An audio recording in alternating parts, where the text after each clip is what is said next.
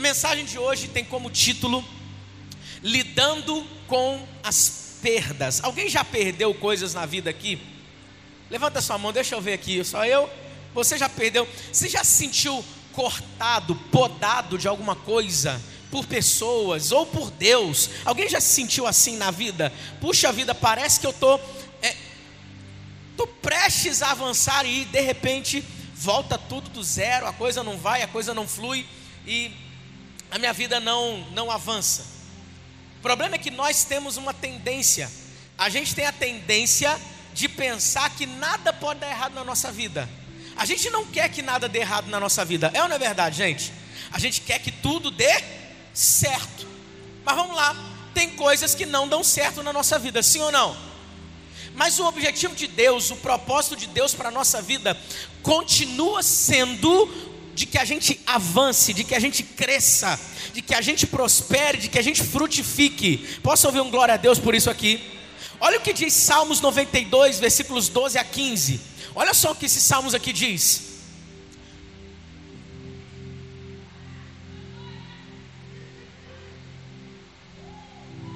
Deixa tudo no ponto, a ponta do dedo aí já. Que hoje tem Bíblia aqui. Quem gosta de Bíblia aqui, gente? Deixa tudo no ponto, a ponta do dedinho. A Bíblia diz assim em Salmos 92, ó. Os justos florescerão como a palmeira. Cutuca quem está do teu lado e fala assim: ó, está falando de você. Crescerão como o cedro do Líbano, plantados na casa do Senhor, florescerão nos átrios do nosso Deus, mesmo na velhice darão frutos, permanecerão viçosos e verdejantes, para proclamar que o Senhor é justo, Ele é a minha rocha e nele não há injustiça. Fala comigo assim, bate no teu peito e fala assim: Deus quer que eu frutifique, Deus quer que eu cresça, Deus quer que eu floresça. Sempre Deus vai querer isso, sempre Deus vai querer isso, mas ainda assim, a gente tem a tendência de, que, de pensar que só porque Deus quer que eu cresça, só porque Deus quer que eu floresça, nada pode dar errado na nossa vida. Tem gente que vem assim: eu vim para Jesus, agora nada vai dar errado. Ei, ei, queridinho, queridinha, o sol nasce para justos e injustos. Tanta coisa pode acontecer na nossa vida, e às vezes a gente tem problema com as perdas a gente não sabe lidar com elas.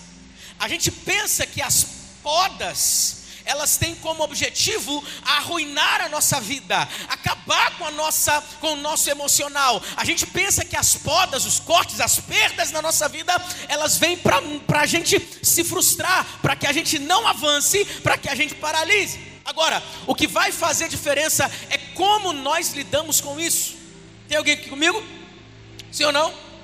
Aqui na nossa igreja, a gente quer levantar uma cultura de que poda é algo saudável.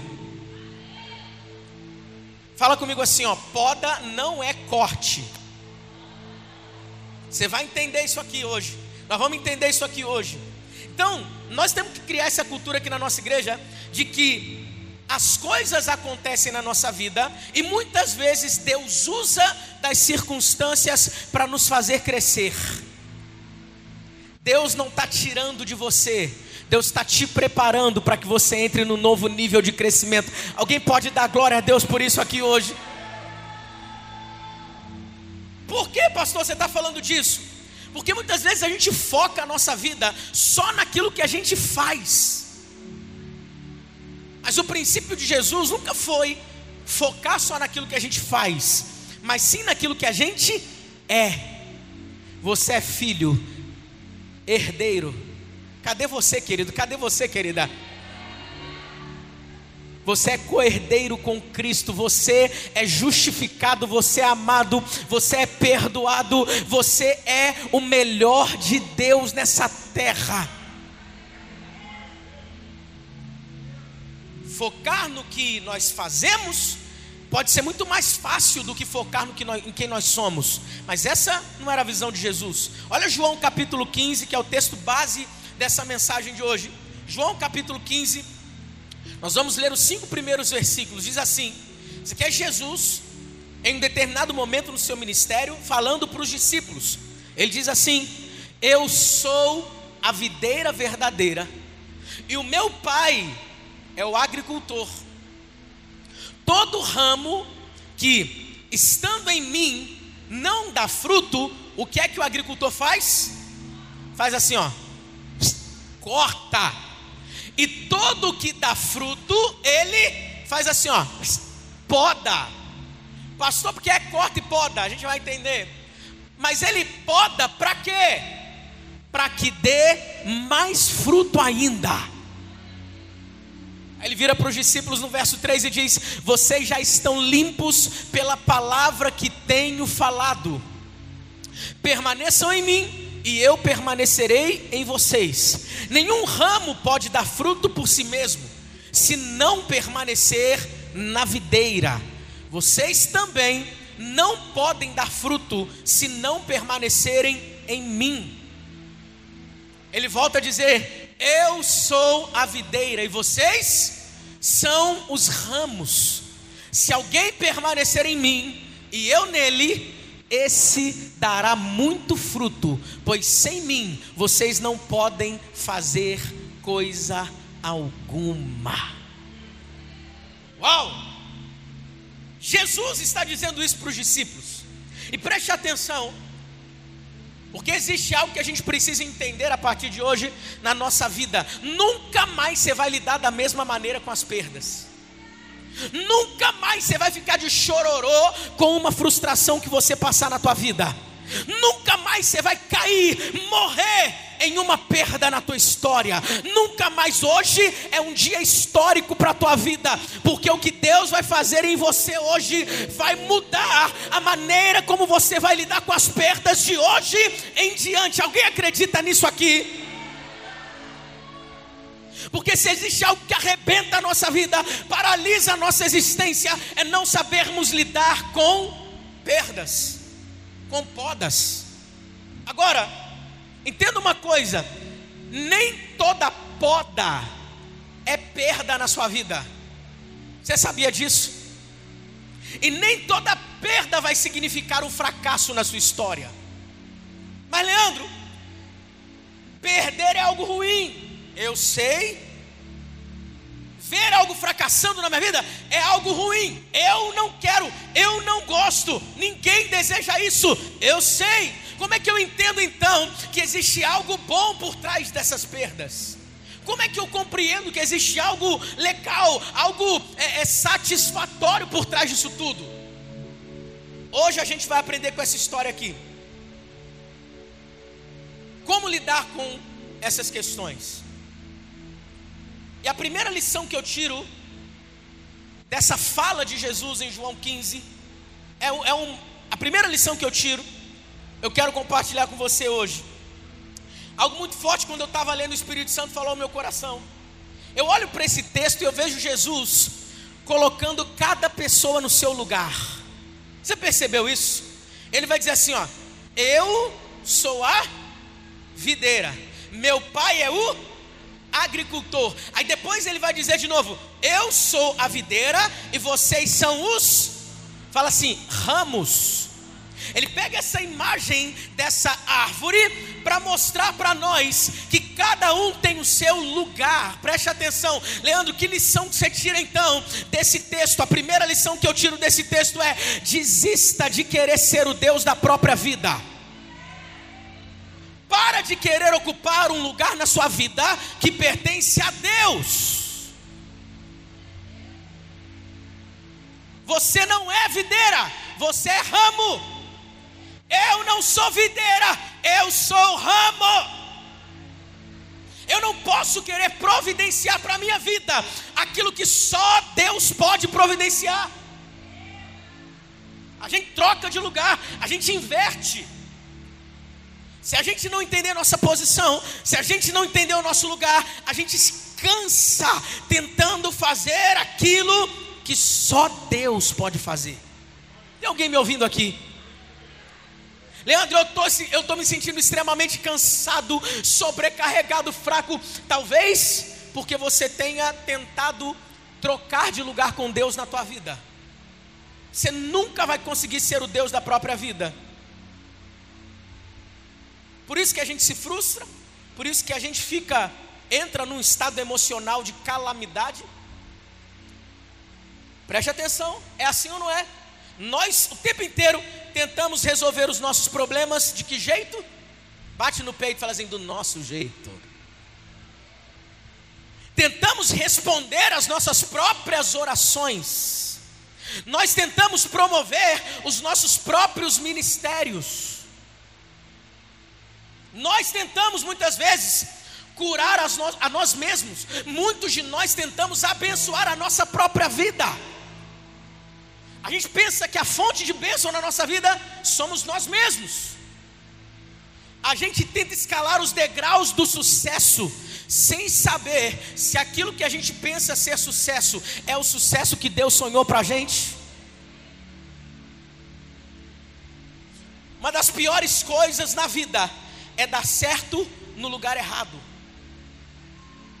é dar certo naquilo que Deus nunca nos chamou para fazer.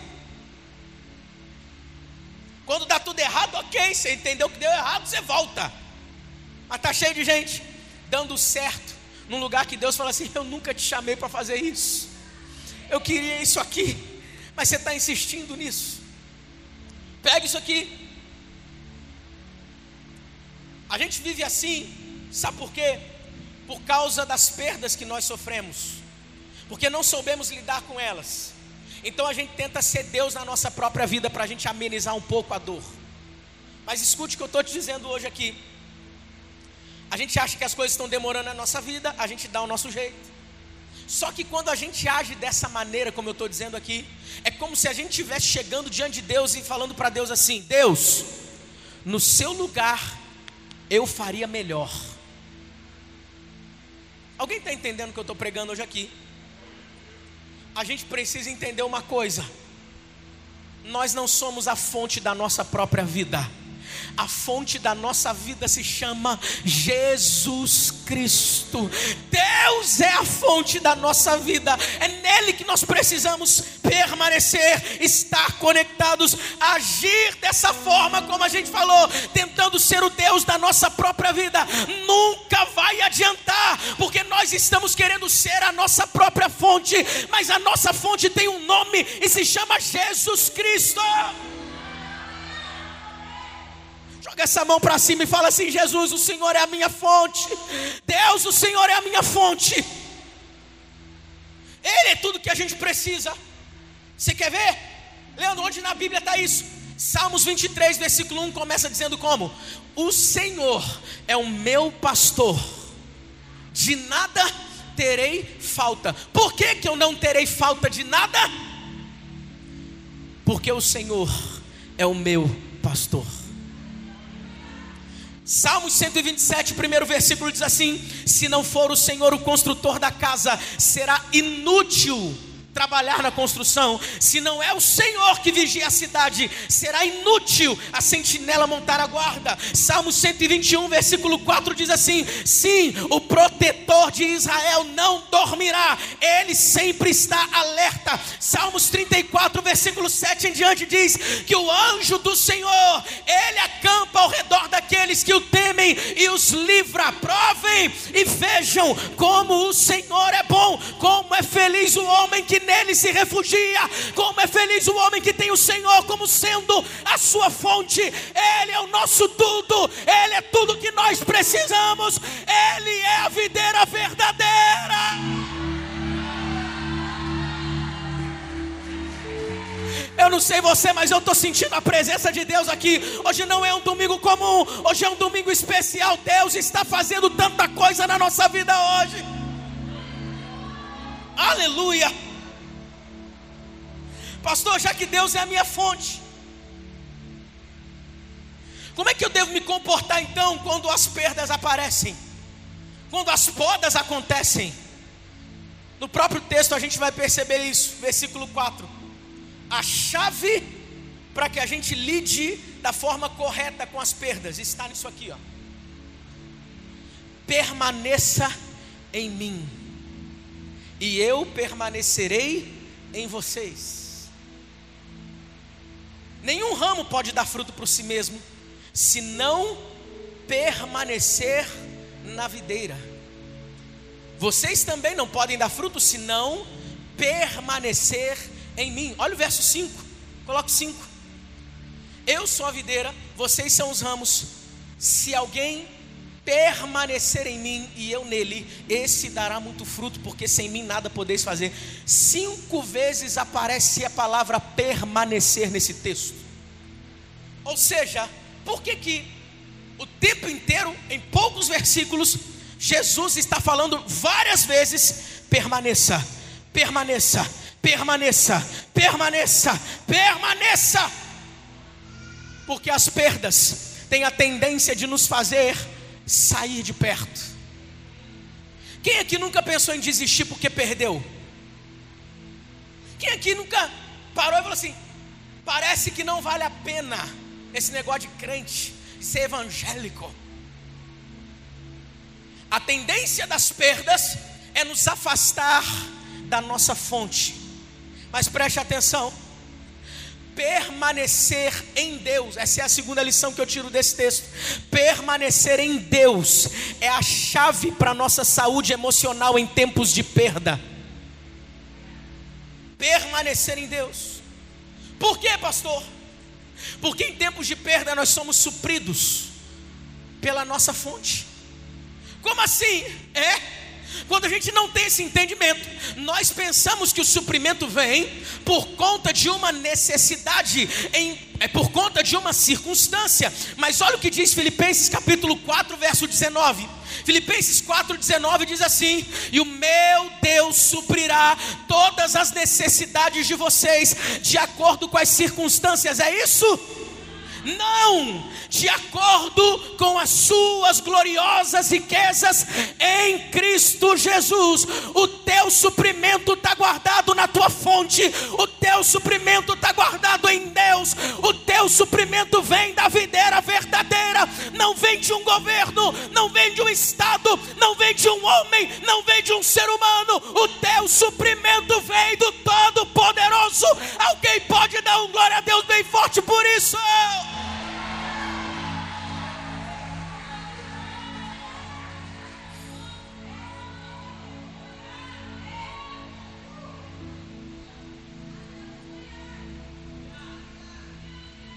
Preste atenção. O que te torna uma bênção não é pelo que você tem do lado de fora. O que te torna uma bênção depende da fonte na qual você está conectado e recebendo. Veja bem, enquanto eu estiver em Deus, eu sempre serei abençoado. Três aleluias e um glória a Deus. eu não sei, eu não sei se você já viu por aí, mas ao longo desses 14 anos como pastor, algumas pessoas, a vida das pessoas, elas estão está se movimentando. Tem gente que era de uma igreja, está em outra igreja, tem gente aqui que era de outra igreja, está aqui na Lagoinha. Tem gente que viveu um novo começo aqui na nossa igreja e está em outra igreja e não tem problema nenhum com isso, amém, gente? Mas aí, algumas pessoas chegam para mim e eu não entendo, eu não compreendo, não consegui entender até hoje. Sendo dizendo assim, pastor Leandrinho, eu falei com o meu pastor que eu estava saindo da minha igreja, meu pastor não me abençoou para sair. Ele disse que se eu saísse, eu estaria debaixo de maldição. Só que preste atenção, você nunca vai me ouvir falando que eu estou te amaldiçoando. Sabe por quê? Eu conheço a fonte na qual eu estou ligado. Eu só posso te dar, filhinho, filhona Ei, queridinho, queridinha, eu só posso te dar daquilo que eu tenho, daquilo que eu recebo da minha fonte. Eu não consigo te amaldiçoar, porque Deus não me amaldiçoou. Eu não consigo falar palavras maldizentes sobre você, porque não é isso que eu recebo da minha fonte. A minha fonte é fonte de vida, a minha fonte é fonte de bênção. O que sai da minha boca sempre vai ser vida, o que sai da minha boca sempre vai ser bênção para a tua vida. Espírito Santo falou ao meu coração.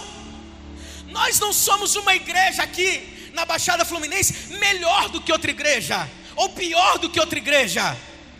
A gente só está chegando num tempo onde Deus decidiu fazer algo nessa terra. Só isso. E preste atenção, prepare para ver muita coisa acontecendo nessa Baixada Fluminense e nesse Rio de Janeiro está cessando um tempo onde pastores controlavam emocionalmente ovelhas. Chega disso. Se Deus quer usar Lagoinha para ser um exemplo disso nessa cidade, nessa região, nesse Rio de Janeiro, eis-nos aqui nessa terra, mas em o nome de Jesus, ovelhas não serão aprisionadas, ovelhas não serão usadas, ovelhas não serão abusadas emocionalmente. Deus está dando fim a isso aqui. Alguém acredita nisso aqui, por favor?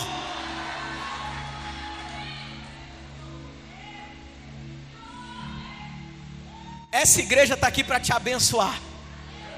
Não, não, não, não. Cutuca quem está perto de você. Bate na mão de quem está do teu lado e fala assim: Ei, conta comigo. Eu não tenho maldição na minha vida para liberar sobre você. Eu tenho é bênção na minha vida para liberar sobre a sua vida.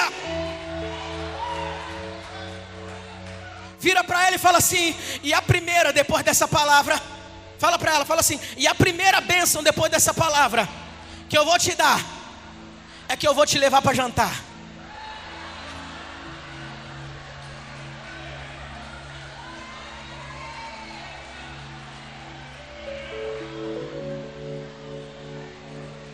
Recebeu aí?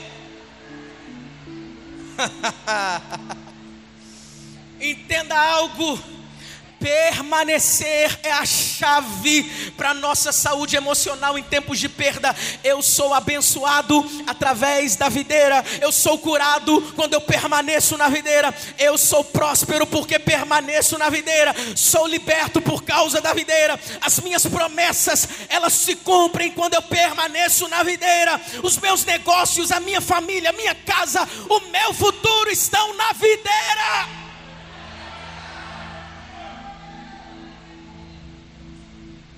Aleluia. Aleluia. A Bíblia vai dizer para nós que nós somos os ramos, João 15. Mas falar de videira, para a gente é novo, a gente não vê videira por aí, mas para aquele povo era muito normal. Deus veio para um povo, a Bíblia diz que esse povo rejeitou o que era para si, então Deus abriu esse espaço para um outro povo, os gentios. E esses gentios foram enxertados nessa videira. Nós não merecíamos, mas por causa da graça e do favor do nosso Pai Celestial, Ele nos pega como ramos que já tínhamos dado errado, já era o nosso fim. Ele nos pega e nos enxerta nessa videira. Agora eu fui pesquisar o que significa enxerto. O que significa ser enxertado? Enxerto significa ser misturado, amarrado, ligado até que as células se fundem e se tornam um.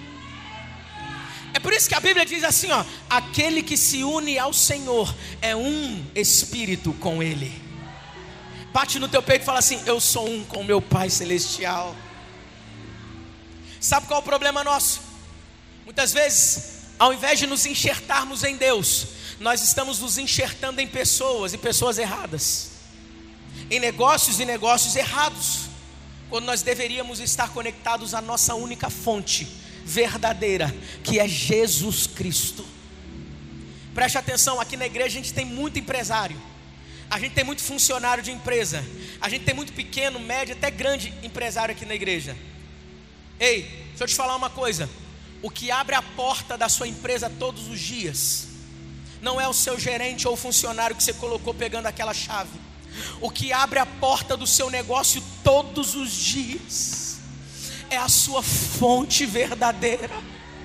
O que faz você que é funcionário Ser o funcionário de destaque na tua empresa não é a força, a sua capacidade intelectual simplesmente, mas é a fonte na qual você está conectado. O que vai fazer o teu negócio, o que vai fazer a tua profissão crescer e avançar cada vez mais é o quanto você permanece na videira verdadeira, é o quanto você reconhece que Ele é a sua fonte e você permanece nele. Agora olha que interessante que Jesus mostra para a gente no versículo 2. Coloca aí João 15, 2. Olha isso aqui. Jesus vai falar algo interessante. Ele vai dizer para a gente assim: ó. Todo ramo que estando em mim não dá fruto, ele, tesourinha, tesourinha, vai, vai, vai, corta. Uau! Você já parou para pensar no tanto que você se desgastou tentando encaixar algo que já não encaixa mais com você? Hum? Tem uma oração que eu, eu tem coisas que eu repito sempre, todos os dias nas minhas orações. Uma delas eu aprendi com um antigo pastor meu. E eu, fa, eu faço sempre. Fala assim, Deus, me mostra e me ajuda a investir mais tempo naquilo que precisa de mais tempo, menos tempo naquilo que precisa de menos tempo. Me mostra e me ajuda a investir nenhum tempo naquilo que não precisa de nenhum tempo, porque nós somos mestres em mudar foco na nossa vida. A gente investe mais tempo naquilo que precisa de pouco tempo a gente não investe nenhum tempo naquilo precisa de muito tempo. É ou não é verdade? Mas eu oro, a minha oração é para que Deus me mostre todos os dias: Deus, o que é que eu preciso investir mais tempo? O que é que eu preciso investir menos tempo? Eu vou investir, mas não vai ser todo o tempo, não vai ser tanto tempo, vai ser pouco tempo. E o que é que eu invisto algum tempo, mas que eu não preciso investir mais tempo nenhum? Isso aqui é para entregar nas mãos de Deus e deixar, vai acontecer. Me mostra, Deus, me mostra. Aí vem Jesus e fala isso, gente. O que não tiver mais frutificando, ele corta. Aí eu paro para pensar: olha, olha isso aqui. Se o próprio Jesus corta aquilo que não frutifica mais, por que, que você continua gastando energia naquilo que não funciona para a tua vida? Por que, que a gente está insistindo em investir, em gastar energia naquilo que não funciona mais na nossa vida. É onde eu tiro a terceira lição para a gente nessa noite. Pare de gastar energia naquilo que não funciona mais. Sabe por quê? Tem coisas que vão sumir da sua vida.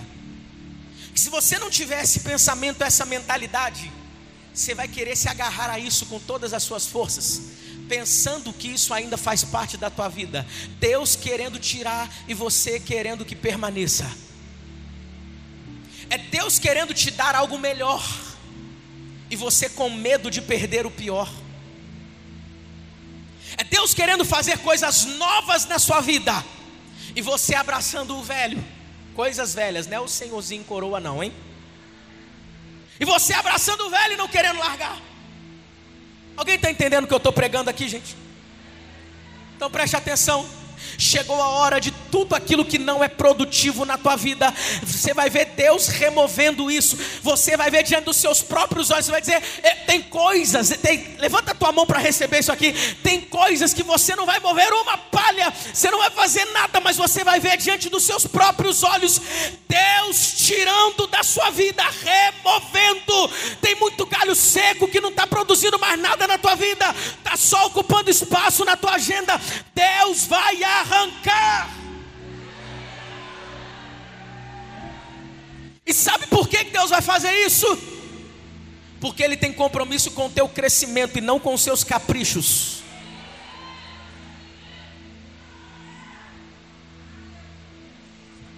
Deus prefere sempre isso, que você cresça. Aí Jesus continua, versículo 2. Olha o que ele vai falar. E tudo aquilo que dá fruto, ele faz o quê? Ele poda. Tudo que não dá fruto, ele corta. E tudo que dá fruto, ele poda. Uai, pastor, eu achei que Jesus deixava a gente se tivesse dando fruto. Preste atenção nisso aqui. Eu não sei se já aconteceu com você. Está tudo caminhando bem, você está frutificando, a vida fluindo, você está orando como nunca antes, você está servindo na igreja, você serve por algo maior, você está lendo a Bíblia, você está estudando, você está até no carisma. Tem carismático aí, gente? Você está sendo útil no reino de Deus, e a maioria de nós acha que nada na nossa vida a gente vai perder, só porque está tudo bem só porque está caminhando tudo bem. As perdas não acontecem só a gente, quando a gente está indo mal. As tem perdas que acontecem quando a gente está indo bem. E é isso que a gente precisa discernir na nossa vida. Isso aqui é corte ou é poda?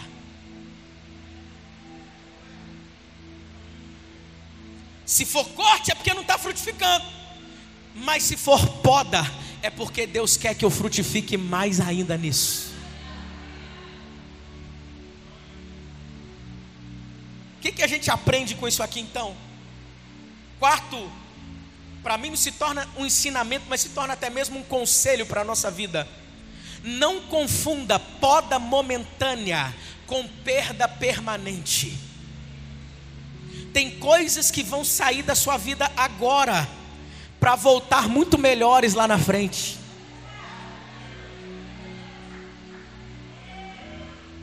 Tem coisa que você vai arrancar porque não funciona, não frutifica, não vai.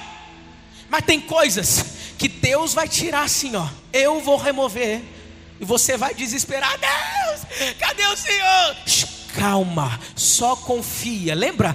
Permaneça firme, porque dessa videira tem uma seiva que te alimenta quando você precisa, tem uma seiva que se renova todos os dias e ela te mantém de pé. Você está vendo ir embora hoje, vem cá, vem cá, vem cá, vem cá, vem cá. Você está vendo ir embora hoje, Deus vai tirar. Deus, você é Deus agora, amado. Tira, tira, tira. Deus vai tirar, vai levar para longe, para quê? Sabe para quê? Para que daqui a algum tempo que eu e você não sabemos, volta renovado de uma forma completamente diferente. Ah, querido, ao ponto de nós frutificarmos naquilo ainda mais. Só que o que acontece? O que acontece é que a gente está aqui prendendo Deus está querendo arrancar, e às vezes até a gente, Ele é poderoso, Ele é mais forte que nós, então Ele arranca, e vai embora, e vai longe, vai para longe. Aí a gente não sabe quando é que vai voltar. A gente não sabe quando é que o novo ciclo vai iniciar. Esse é o problema, por quê? Entre aquilo que se foi, aquilo que foi podado, e o fruto que eu vou dar muito maior, existe um tempo que eu e você não conhecemos, chamado processo.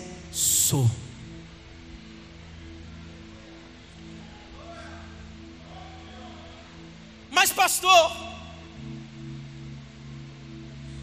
como assim? Eu fui estudar o que, que significa poda. Você sabia que poda é um recurso utilizado para aumentar a produtividade? Alguém já podou alguma coisa aqui na vida, planta, árvore? O intuito de quem está podando não é, Ricardo, matar a árvore. É ou não é verdade, gente? Senão você pegava uma serra elétrica, um machado e cortava tudo. O intuito de quem está podando é aumento de produtividade. Por quê? Porque está dando fruto. Daqui sai mais fruto. Você está pensando assim, nossa pastor, está apertando aqui na minha vida, as coisas na minha vida estão apertando. É porque Deus sabe que Ele pode contar com você.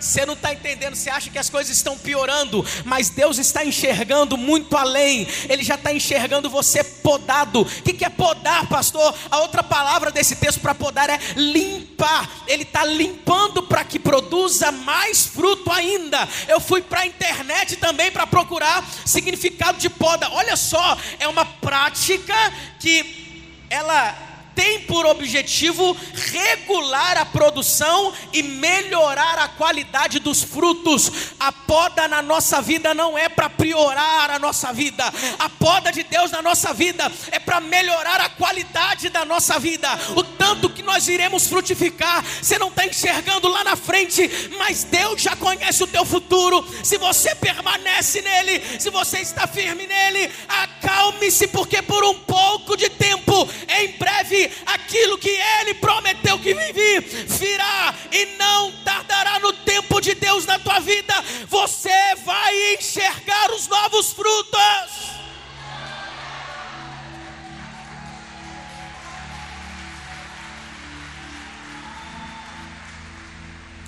Aleluia. Aleluia. Então preste atenção conselho para a nossa vida hoje é: cuidado, para não se esforçar para manter na sua vida o que Deus está podando. Se Ele está podando, deixa aí. é nessa hora que a gente conhece o nosso nível de maturidade. A gente entendeu por muito tempo poda como boicote.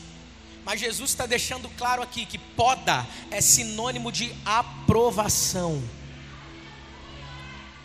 Leandro, meu cérebro buga, meu cérebro dá um nó.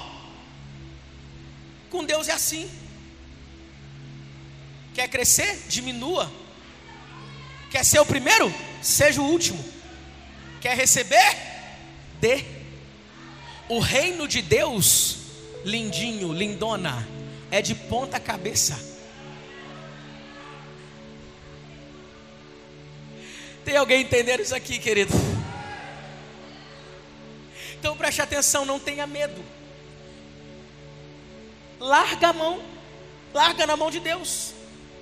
Se for embora, Deus vai trazer algo completamente novo e completamente multiplicado sobre a sua vida. Deus faz assim. Deus faz assim. E o problema é que a gente quer entender o plano. Tá bom, Deus. Estou sendo podado. Aí Deus está indo. Peraí. Quando é que vai voltar isso? É assim ou não que a gente pensa? A gente quer saber. A gente sai de um culto entendendo assim. É. A poda veio. A gente acorda na segunda-feira dizendo assim: Deus, cadê? É na é verdade? Qual é o plano, Deus? Me explica. O Senhor não me disse tudo o que vai acontecer, querido. Se Deus dissesse para mim que hoje, em 2022, eu me converti em 2003, 26 de abril de 2003. 26 de abril de 2003. Se dia 26 de abril de 2003, Deus me dissesse assim, Leandro, você vai rodar um pouco esse Brasil pregando. Primeiro que eu já ia rir. Pensa num cara mais tímido da face da terra. Não tinha como eu. Aos 11 anos de idade, 10 ou 11 anos de idade, minha mãe me coloca num, numa escola de teatro, Ricardo. Por quê? Porque não sabia mais o que fazer com esse menino. Meus tios me chamavam de bicho do mato, para você ter ideia. Na casa da minha avó, eu não abria a geladeira para pegar água, não tinha coragem. Eu ficava, minha mãe falava: esse menino só sabe ficar na barra da minha saia. De tão tímido. Se Deus me dissesse que em 2022 eu estaria à frente de uma igreja, por semana nessa igreja, mais de 1.500 pessoas passam aqui que eu iria falar para uma multidão dessas. Realidades na vida de pessoas seriam transformadas por aquilo que Deus tem me dado. Eu nunca acreditaria, eu iria rir, eu ia achar chacota, porque aquele menino tímido não tinha condições nenhuma de pegar o microfone na mão para anunciar alguma coisa para alguém.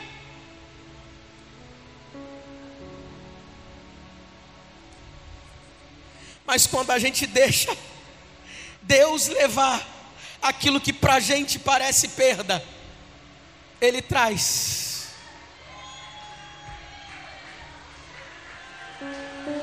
Ele faz na nossa vida aquilo que a gente nunca imaginou.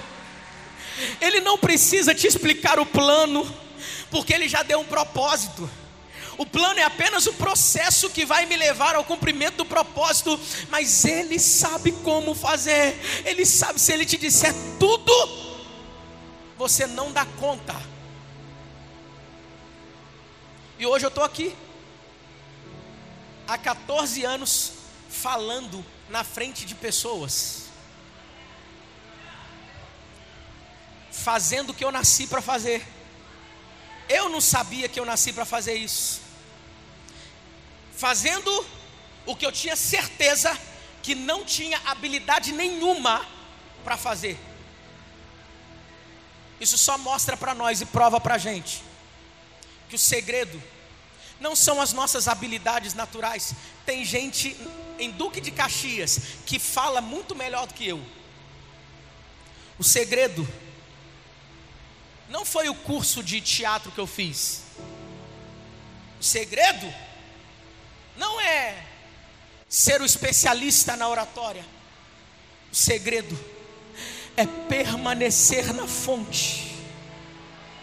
Porque todo aquele que permanece na fonte está comunicando uma coisa. Está dizendo assim: vem cá, fonte. Todo aquele que permanece na fonte está comunicando uma coisa. Eu dependo de você. Se eu sair daqui, eu morro, eu sou um galho jogado ao chão, a minha vida não presta, eu preciso.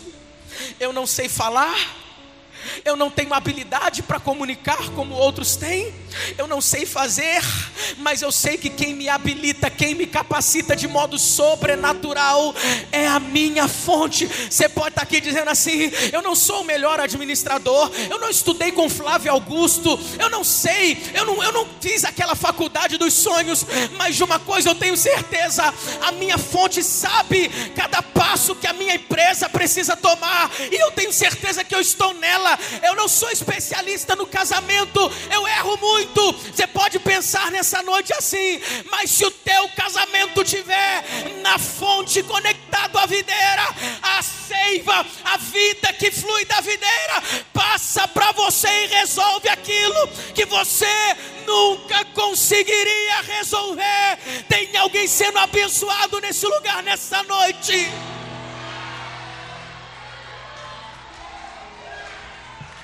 Adora Jesus um pouco, pelo amor de Deus, querido, pelo amor de Deus.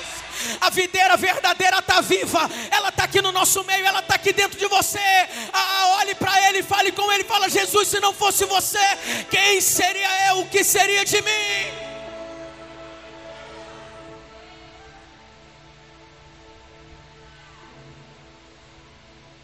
Agora faz sentido quando a gente lê Romanos capítulo 8, versículo 28. O que, que diz lá? Sabemos que em todas as coisas, ou sabemos que Deus age em todas as coisas para o bem daqueles que o amam, daqueles que foram chamados de acordo com o seu propósito. Você não, você pode não estar entendendo agora, mas lá na frente a conta vai fechar. Você pode não entender hoje, mas lá na frente você vai olhar e vai dizer assim: graças a Deus, porque Deus fez desse jeito, porque o meu jeito, eu achava que seria o melhor jeito, mas era o pior.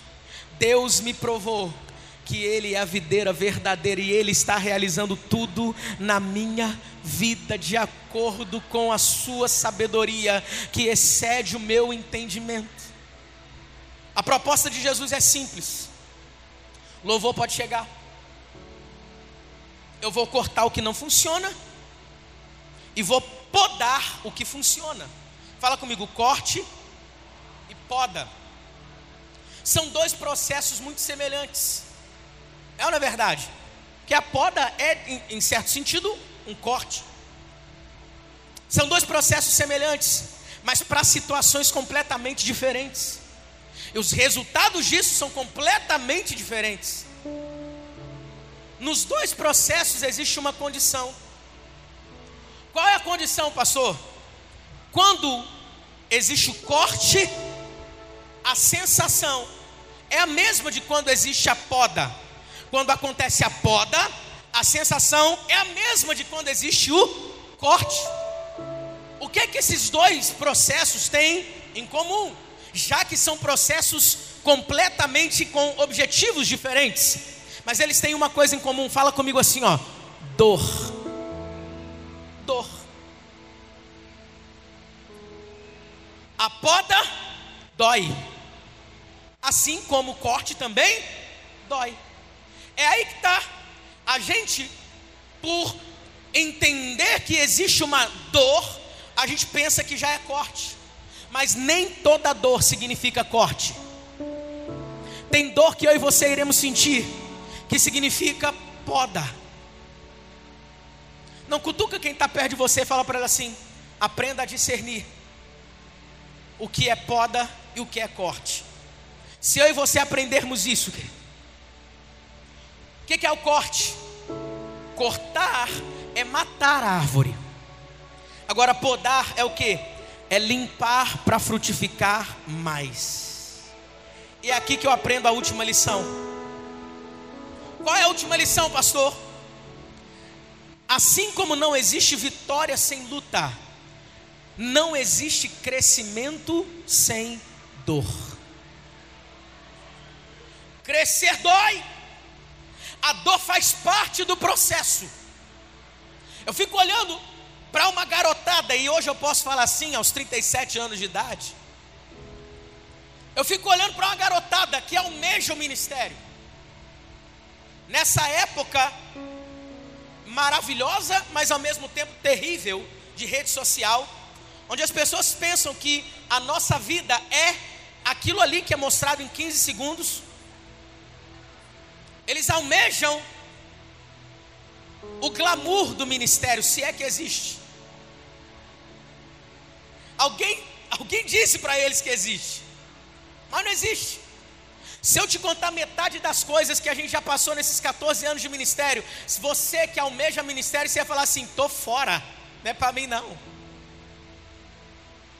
Mas preste atenção: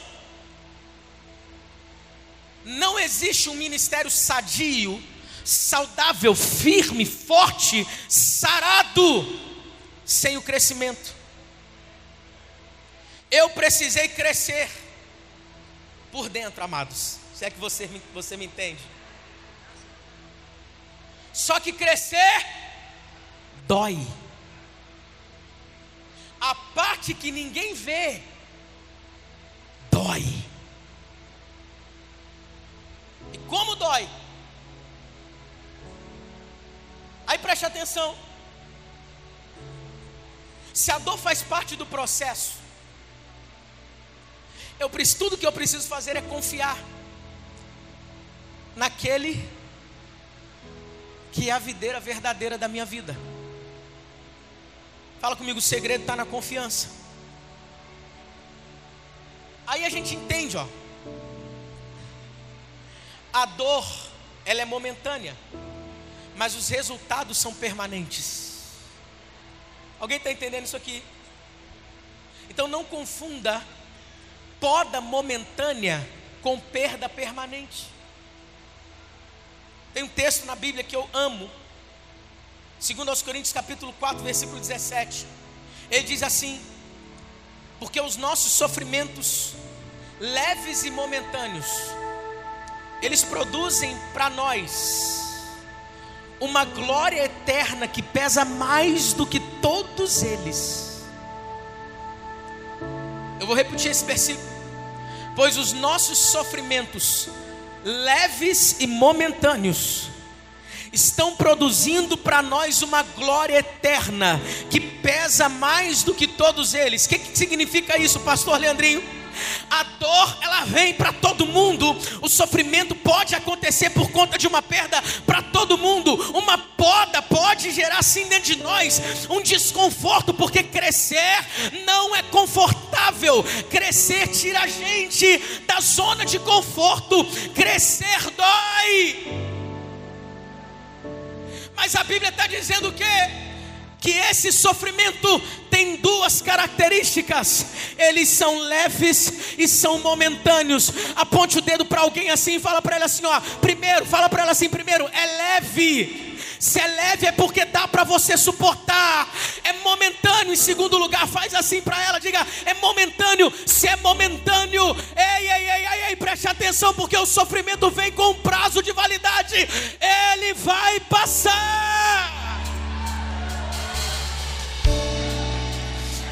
a alegria de ver a promessa se cumprindo na sua vida é incomparavelmente maior do que a dor do processo. A alegria de ver os frutos acontecendo na sua trajetória é incomparavelmente maior do que a dor daquele processo para frutificar. Se Deus está podando, eu quero continuar confiando, porque vem um tempo de crescimento abundante sobre a minha vida. Alguém acredita nisso? Faz alguma coisa.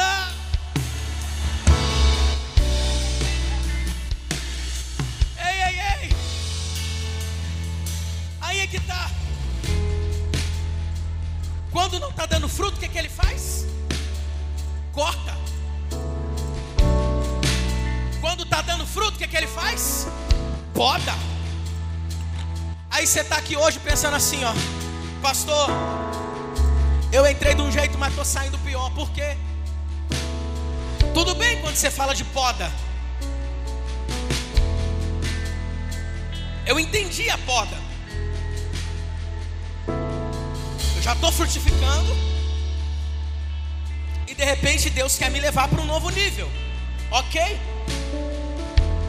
Só que eu, eu não sou o ramo que está sendo podado. Não. Eu sou o ramo que foi cortado. Eu não frutificava. Tomei decisões horríveis e terríveis na minha vida. Fui tão ferido por pessoas. Alguns, pastor, até líderes de onde eu era. E eu tô tão seco como um galho jogado ao chão. Sem frutificar sem ser podado.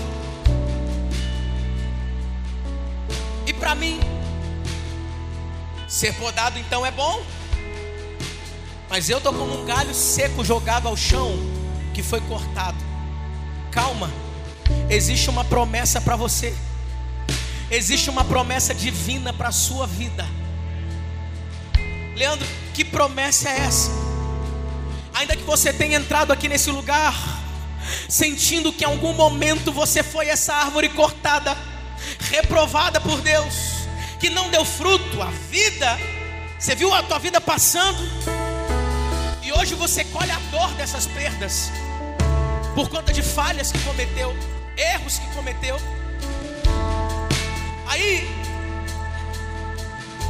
Deus te trouxe aqui para ouvir o que eu vou falar agora.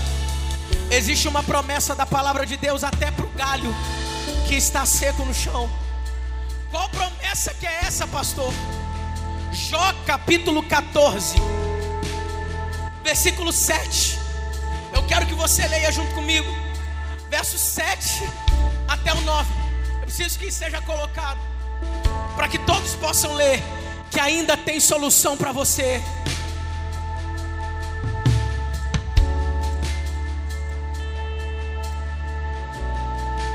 Jó. Jó capítulo 14 diz assim. Não, Jó 14, 7. Para a árvore, pelo menos há esperança. Se é cortada, ela torna a brotar, e os seus renovos vingam. Espera aí, olha o verso 8. Suas raízes poderão envelhecer no solo e seu tronco morrer no chão. Mas olha o que vai acontecer. Ainda assim, com o cheiro de água, ela brotará e dará ramos como se fosse muda plantada. Você pode estar se sentindo cortado, jogado ao chão, um galho seco, seco, completamente inútil, mas a Bíblia está te garantindo que ao cheiro das águas você pode voltar a brotar e frutificar. Sabe o que a Bíblia diz sobre água? A água na palavra de Deus é um símbolo dela mesma, é um símbolo da própria Escritura. O próprio Jesus ele disse: Vocês estão limpos pela palavra que eu tenho falado. Ei, ei, ei, se você pensa ser uma árvore cortada, um galho cortado, hoje aqui nesse lugar, palavra foi liberada sobre a sua vida. O que, que é isso, pastor? O cheiro das águas chegou até você. O cheiro das águas chegou até você. O cheiro das águas chegou até você. Se eu fosse você, eu colocava de pé nessa hora. Levanta sua mão em nome de Jesus. Vai voltar a frutificar. Você vai voltar a dar frutos. Você vai voltar a viver a plenitude do que Deus tem para sua vida. Tem alguém que acredita nisso aqui? O propósito de Jesus para você, sem mim você não pode fazer nada, sem mim você não tem nada, sem mim você não tem a paz que excede todo entendimento, sem mim tudo é falso, tudo é passageiro, sem mim nada podeis fazer. Tem alguém que pode celebrar a Ele por isso? Oh, oh, oh.